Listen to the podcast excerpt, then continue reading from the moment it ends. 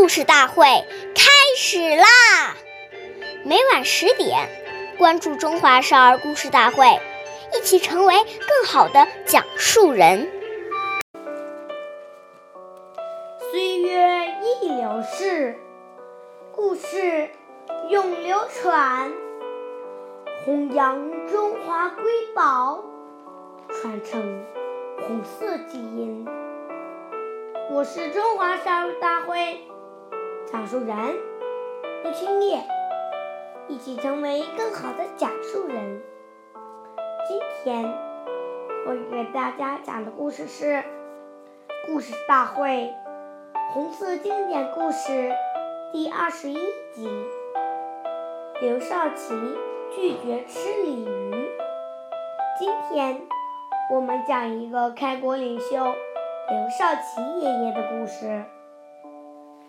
刘少奇爷爷常常是在夜里写作、读书和学习，往往一写就写到凌晨三四点，甚至是通宵达旦，连续废寝忘食的工作，使刘爷爷的胃病口气。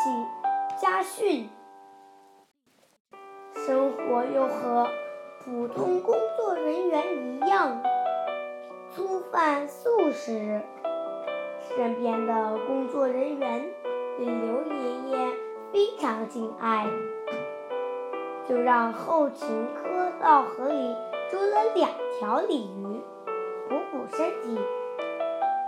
刘少奇的勤务员？非常高兴。正要给首长烧一餐加味，但刘爷爷却婉拒了。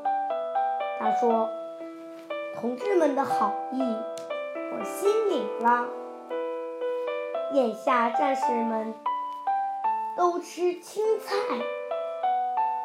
豆腐渣，我们做我们做领导同志的。”要带个好头，同甘共苦呀！